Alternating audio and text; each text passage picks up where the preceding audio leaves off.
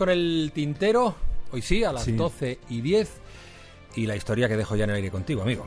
Pues mira, déjame que te cuente limeño hoy eh, de Gasanfar Ali K, que seguramente no es una persona muy conocida aquí. Eh, repito su nombre por si alguien se lo quiere aprender, Gasanfar Ali K, pero que se ha convertido en una figura muy popular en su pueblo. Su pueblo se llama Chennai, eh, en Bangalore, la India. Es un joven alto que calza sandalias, se gana la vida como conductor. En esta imagen que estoy proyectando ahora lo veis con su esposa y con, el medio que tiene de ganarse la vida, que es el vehículo que él conduce, que como veis no es un camión, no es un coche, no es una moto, no es una bicicleta. Aquí lo llaman rig, el rickshaw, aunque yo creo que en España lo llamaríamos motocarro, porque es un vehículo motorizado de tres ruedas, en colores amarillo y negro, que funciona como un taxi. Hay una aplicación que se ha hecho popular en la India, la aplicación se llama Ola, coges tu teléfono inteligente, dices que necesitas un, un RIC, un, taxi motocarro, localizan tu ubicación, te informan de quién es tu conductor más próximo y cuándo tardará en presentarse, como el radioteléfono nuestro de aquí, pero en motocarro. Bueno, pues esto es lo que le pasó a nuestro amigo Gasanfar, el conductor. La otra noche, a una mujer joven que está pasando unos días de vacaciones en Bangalore, se llama Ranjani Sanker, empresaria y música, Ranjani, se le echó la noche encima. Estaba visitando la ciudad, su alojamiento se encuentra a 40 kilómetros de la ciudad, en la carretera a Kanakpura. No vio taxis por ningún sitio, así que acabó utilizando la aplicación del teléfono móvil. Hola. Y un minuto después estaba allí Gasanfar con su motocarro. Saludó a la clienta, le dijo, señora, antes de continuar tengo que contarle a usted una cosa. Adelante, dijo ella, un poco sorprendida.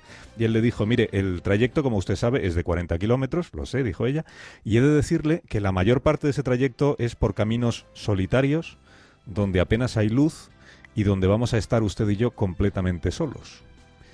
Ella confiesa que se puso un poco nerviosa.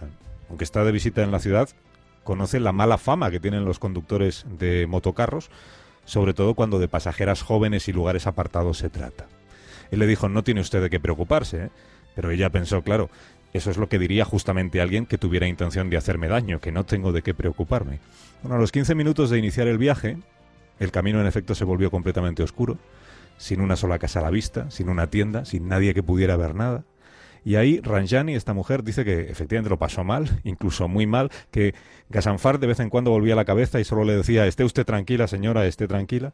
Y ella pasó un mal rato durante muchos minutos, hasta que al final vio a lo lejos una luz, luego otra luz, vio una calle entera iluminada con unas pocas tiendas y respiró. Ahí es donde dijo, uff, esto ya me suena, creo que hemos llegado. Ranjani, aliviada, le dijo al conductor dónde parar, se bajó del motocarro. Él le dijo a ella, pero no se baje todavía, señora, por favor. Y ella dijo, ¿por qué? Dice, pues porque esta calle está desierta, usted no puede caminar por aquí sola. Bueno, le explicó ella, he quedado con un amigo que va a venir a buscarme, no creo que tarde mucho. Llámele mejor, dijo el conductor, no es seguro estar aquí sola. El amigo contó que venía de camino, que se iba a retrasar un poco. Qué momento, ¿no? Para esta mujer. Y entonces sucedió lo que ha convertido a Gasanfar en un héroe local. Él le dijo, estése tranquila, que yo también espero aquí hasta que llegue su amigo. Y allí estuvo, los 20 minutos que tardó en llegar este amigo de, de Ranjani. Cuando llegó, pues el taxista se marchó. Y esta es la historia. Dice, ¿esto es todo? Pues sí, siento decepcionaros, pero esto es todo. Ranjani estaba tan agradecida a su taxista, al conductor del motocarro, que antes de dormir publicó lo que le había sucedido en Facebook. Una hora después ya había 400 personas que le habían dado al me gusta al leer aquel texto. A la mañana siguiente eran 2.000 y ahora van por 18.367 y subiendo. A Ranjani le han preguntado a qué atribuye ella el éxito de este comentario que publicó en Facebook. Y ella ha explicado que cree que tiene que ver con lo mucho que nos gustan las buenas noticias y con saber que el hecho de que un hombre tenga la oportunidad de aprovecharse de una mujer en un país con tanto por hacer en ese sentido como es la India, no significa que todos los hombres deban ser sospechosos.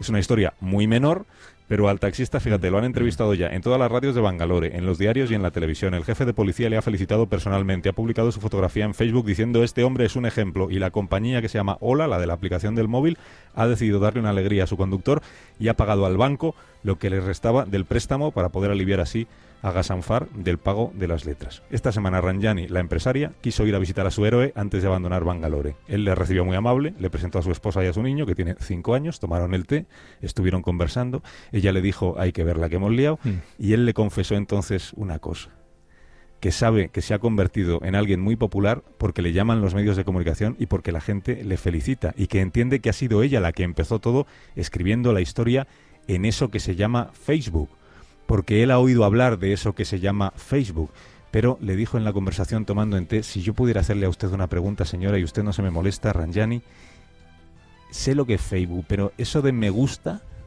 ¿eso qué diablos es?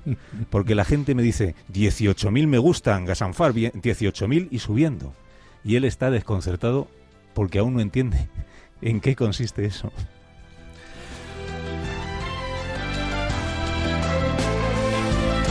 Como siempre, una historia que no te deja indiferente. Eh, gracias, Carlos. ¿Sabes qué santo es mañana? No. Ah, yo tampoco.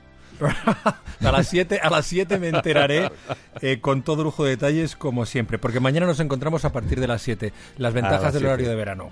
Eso es, sí, sí, un poquito más tarde, pero con la misma gana de todos los días. Descansa, amigo. Hasta mañana a todos. Hasta mañana, Carlos Alsina, a las 12 y 16.